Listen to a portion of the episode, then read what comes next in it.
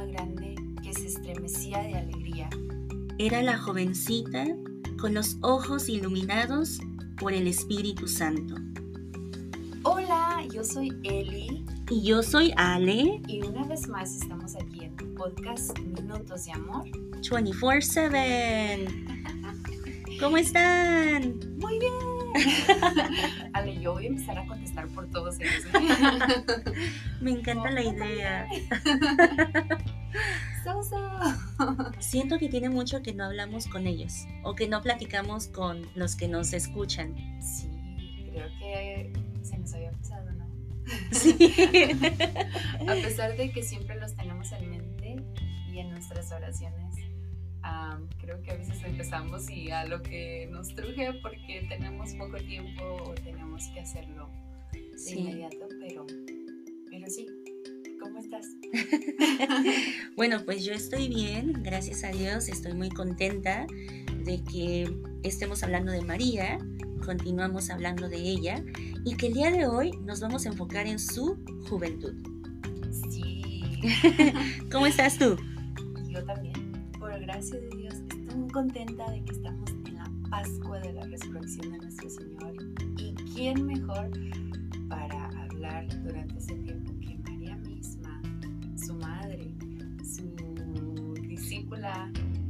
la primera, la elegida por él. Entonces, y sí, hablar de esto que muchas veces nosotros como jóvenes no hacemos conexión de que A pesar de que es la madre de Dios y madre nuestra, también es una joven, es una muchachita. Sí, y que muchas veces cuando, por ejemplo, yo le pregunto a, mi esposo, ¿cómo está tu mamá? O le pregunto a cualquier persona, ¿cómo está tu mamá? Nos imaginamos a una persona mayor. Cuando en realidad, cuando somos papás, somos jóvenes, ¿no? Estamos empezando en ese camino del matrimonio en nuestra juventud.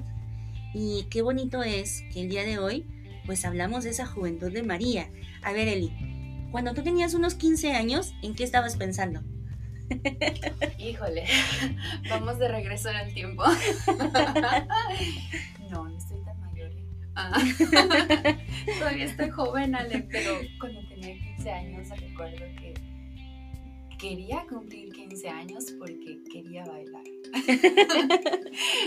Mi mamá tenía esta tradición, o quizá en México, no sé si en todo México lo tengan, pero recuerdo que debíamos cumplir 15 años para poder oficialmente bailar, no solamente, no con un primo, sino con alguien que te invitara a bailar.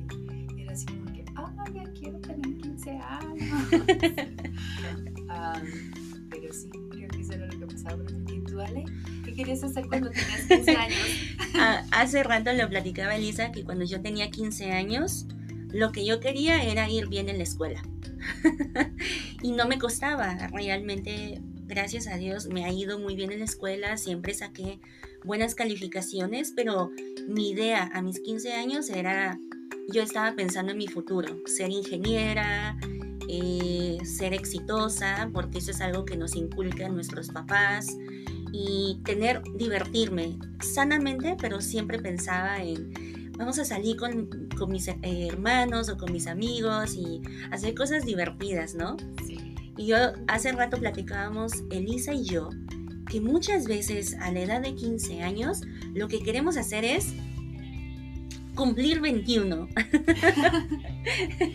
o terminar la carrera, o estar visualizando de que no, es que para los 23 ya tengo que tener mi profesión, tengo que estar casada, tengo que tener una casa y empiezas a ir como a la corriente que el mundo Sí, exacto.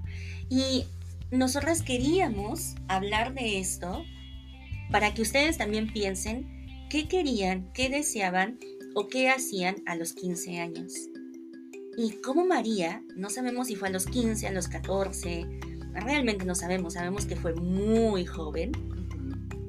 Si se le acerca el ángel y su sí, o sea, nos dice, le dice sí al Señor sin pensarla, en su juventud. Exacto, una entrega total, así como que, ¿cómo lo voy a hacer? ok, vamos, lo hago. y qué valentía y qué disposición para el Señor, qué, qué entrega. Sí, porque no es como que, ay no, es que tengo planes. no, es que quiero estudiar una carrera. No. O sea, llega el ángel, le anuncia sobre nuestro Salvador y ella, sin pensarlo, dice sí. Y no solo eso, sino que meses después sabe que su prima está embarazada y va a ayudarle. Exacto.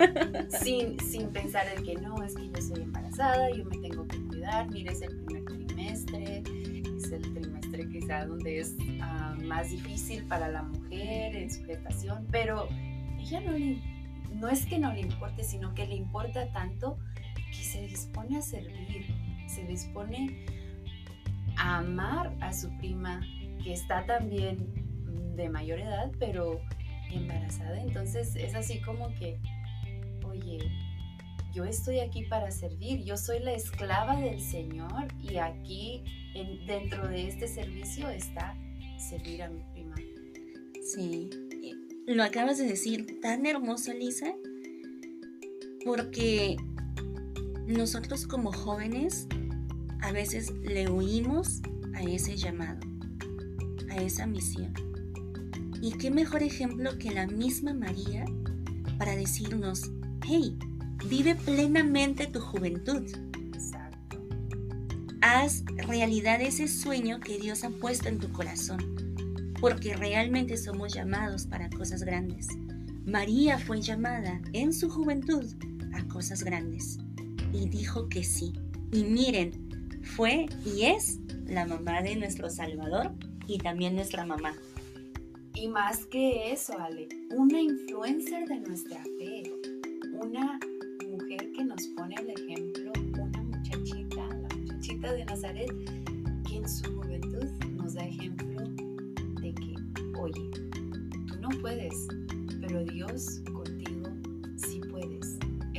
es, no es algo de que tú lo vas a hacer solo, sino de que el Señor va a permanecer contigo porque Él es fiel, porque Él te ha encomendado esa promesa. Amén. Así que vamos a pedirle a esta muchachita de Nazaret que interceda por cada uno de ustedes y por nosotras.